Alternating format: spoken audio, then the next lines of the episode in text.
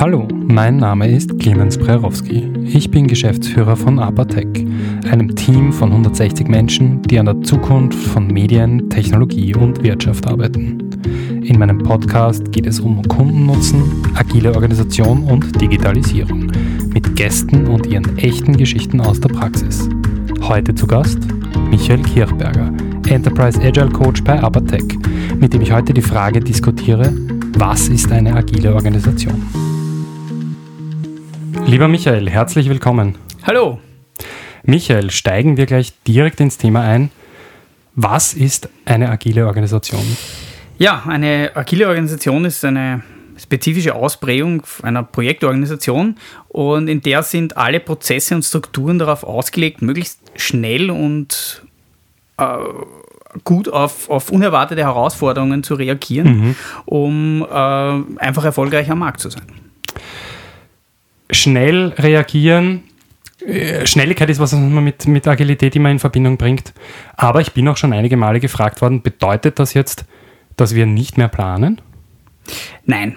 Also im Prinzip bedeutet das, in einer agilen Organisation zu arbeiten, dass wir gemeinsam die sind sehr teambasierend, diese Organisationen, ähm, mhm. agile Werte vertreten und Prinzipien und in, in, in agilen Praktiken zusammenarbeiten. Und durch diese Zusammenarbeit in Teams äh, kommt es zu einer gewissen Schwarmintelligenz und dadurch werden wir einfach etwas effektiver in der, im Durchlauf. Agil bedeutet jetzt nicht, dass wir quasi schneller sind, sondern wir sind mhm. einfach flexibler und können ähm, schneller auf, auf Anforderungen am Markt reagieren. Aber es ist nicht so, dass wir nicht planen, sondern wir haben einfach nur kurzfristige Planungsziele und ähm, geben uns das, die Projekte in kleineren Happen. Okay. Ähm, du hast gesagt, nicht notwendigerweise schneller. Das heißt, die Durchführungszeit wäre eigentlich dieselbe. Aber, wenn ich das anders zusammenfasse, ist es so, dass wir uns darauf fokussieren, dass wir die richtige Arbeit Genau, wir, wir gehen auf die richtigen äh, Themen ein, indem wir äh, sehr nahe am Kunden arbeiten, das ja. heißt sehr nahe äh, an den Anforderungen, Bedürfnissen mhm. des Kunden, äh, die auch gleich mit einbinden in das Projekt von Anfang an und nicht den Kunden dazu auffordern, ein äh, komplette Spezifikation zum Beispiel zu schreiben, ja. sondern wir gemeinsam mit ihm ausarbeiten, wo er den größten Nutzen daraus hat. Und das auch während der gesamten Projektlaufzeit. Wenn wir über Spezifikation reden, das ist ja der klassische Ansatz. Äh, Lastenheft, Pflichtenheft. Ähm, wa warum ist denn das schlecht, die ganze Spezifikation zu schreiben? Dann weiß ich ja genau, was ich bauen muss, oder? Ja, ähm, im Regelfall ist es so, dass man als Kunde sehr oft äh, zumindest äh, mit, bereits mit der Problemlösung zum Dienstleister kommt. Mhm. Ähm, man hat aber vielleicht nicht immer genau das parat, was sein Problem ist, sondern man hat sich halt eine Lösung überlegt. Ähm, in einer agilen Organisation, wo man äh, nach agilen Werten und Praktiken zusammenarbeitet, ist es auch Teil der Aufgabe des Dienstleisters herauszufinden, was eigentlich das mhm. Problem ist von mir als Kunde, was ich gelöst haben möchte. Und möglicherweise liegt das ganz woanders oder ist es anders gelagert oder man kann es mit einer anderen Lösung lösen, an die ich vielleicht als Kunde noch gar nicht gedacht habe. Und wie finden wir das heraus? Ähm, ja, in einer agilen Organisation habe ich, äh, die lebt wie gesagt von Teams, dort gibt es gewisse Rollen. Ja. Und eine der Rollen ist zum Beispiel der sogenannte Product Owner. Ja. Und dessen größtes Werkzeug, äh, abgesehen von den Aufgaben, was er hat, ist die Frage, warum gegenüber dem Kunden. Also okay. warum möchtest du das oder warum brauchst du das? Ähm, das ist nicht äh, quasi ein negatives Hinterfragen des Kundenwunsches, sondern ja. einfach um ein, auch das Verstehen, was einfach sein Problem ist. Okay, also es geht darum zu verstehen, welche Aufgabe wir hier genau. eigentlich lösen wollen. Der Product Owner, der Kundenflüsterer. Der Kundenflüsterer. Ich verstehe. Ähm, wie würde in so einem Fall ein nicht agiles Unternehmen agieren, wenn wir uns das gegenüberstellen? Ähm, also man muss sehr stark einmal unterscheiden. Das eine ist äh, die agile Organisation und das ja. andere ist so quasi das agile Projektmanagement. Ja. Ähm, das ist idealerweise verbunden, muss es aber nicht. Also es gibt sehr viele nicht agile Organisationen, die trotzdem ein agiles äh, Projektmanagement, Frameworks verwenden wie Scrum und so weiter. Ähm, davon profitiert das Unternehmen aber im Endeffekt mm, nicht so stark. Also die Vorteile, die dann solche agilen Frameworks bieten, äh, schlagen dann nicht so durch auf den Gesamterfolg. Okay. Ähm, in einer nicht agilen Organisation ähm, habe ich im Prinzip äh, die ganz klassischen hierarchischen Wege mhm. und dort, wo es dann zum Beispiel auf das agile äh, Projektmanagement trifft, beziehungsweise auf die agile Organisation entsteht meistens Reibung. Mhm. Das heißt, die Vorteile, die ich aus einer agilen Projektabwicklung ziehen kann, reiben sich dann meistens irgendwo an der Verrechnung, an irgendwelchen mhm. Ticketsystemen, an äh, Budgetierung und sonstigen Dingen. Mhm. Wo ist jetzt der Übergang? Agile Methodik und, und agiles Projektmanagement ist, glaube ich, relativ klar. Ich mache ein Scrum, ich mache ein Kanban, ich setze diese Methode ein. Ähm, und das kann ich auch in einem nicht agilen Unternehmen machen. Ab wann beginne ich denn ein agiles Unternehmen zu sein? Wie bemerke ich diesen Übergang?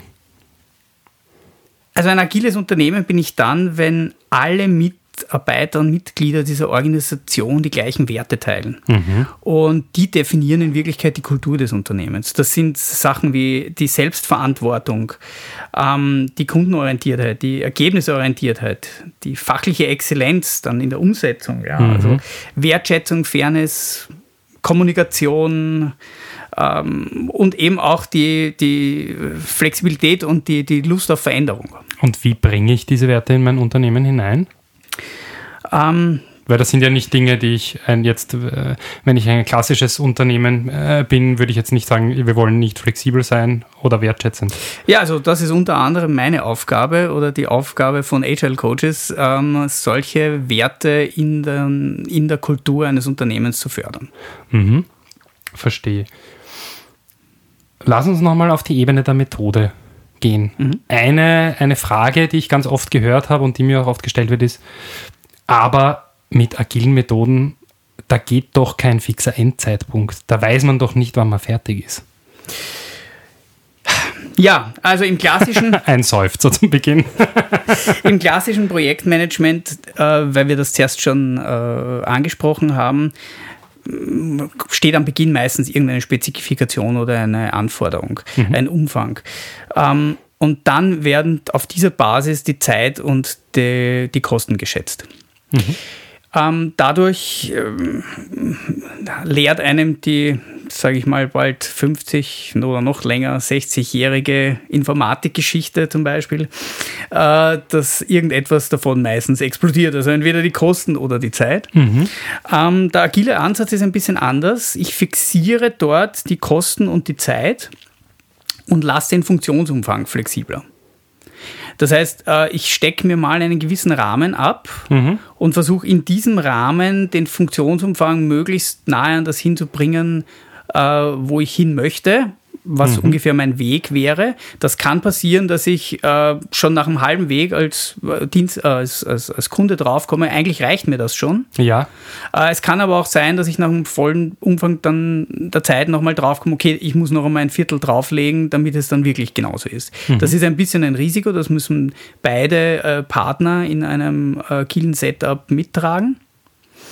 Ähm, ist aber durchaus äh, machbar. Also das ist in der Regel kein Problem. Mhm.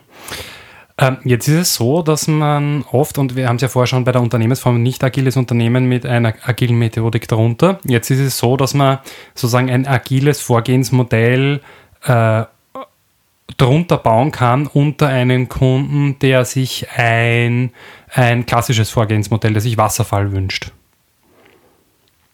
der sich ein Wasserfallprojekt wünscht und darunter kann ich äh, ein, ein agiles Vorgehensmodell wählen. Wie funktioniert sowas? Ähm, grundsätzlich funktioniert das schon. Ähm, wie gesagt, es ist dort meistens dann an der Schnittstelle, kommt mhm. es irgendwie zur Reibung. Ähm, weil die, die, die, die Zuständigkeit von Product Owner und Team irgendwo einmal endet und auch das, was das Team in Selbstorganisation und Selbstverantwortung umsetzen kann. Mhm. Es gibt zwar die Möglichkeit, dass Product Owner gewisse Rahmenbedingungen im Vorfeld festlegen können. Ja.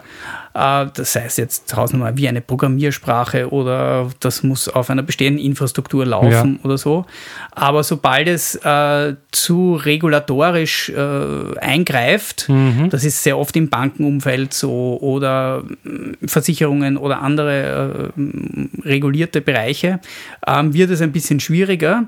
Das soll nicht heißen, dass dort ein Scrum-Framework zum Beispiel nicht möglich wäre, ja. aber es ist so, dass es der Nutzen, den so ein Framework bringt, halt etwas geringer ist als in einer klassischen agilen Organisation. Mhm. Äh, steigen wir an der Stelle vielleicht noch ein bisschen tiefer in die Methodik ein und zwar äh, in der Frage, wie ist denn ein agiles Team aufgebaut? Zum Beispiel, wenn ich jetzt ein, ein Projekt mit Scrum mache versus in einer klassischen Vorgehensweise. Also ein agiles Team soll, ist im Idealfall als ein sogenanntes Full-Featured-Team mhm. äh, aufgestellt.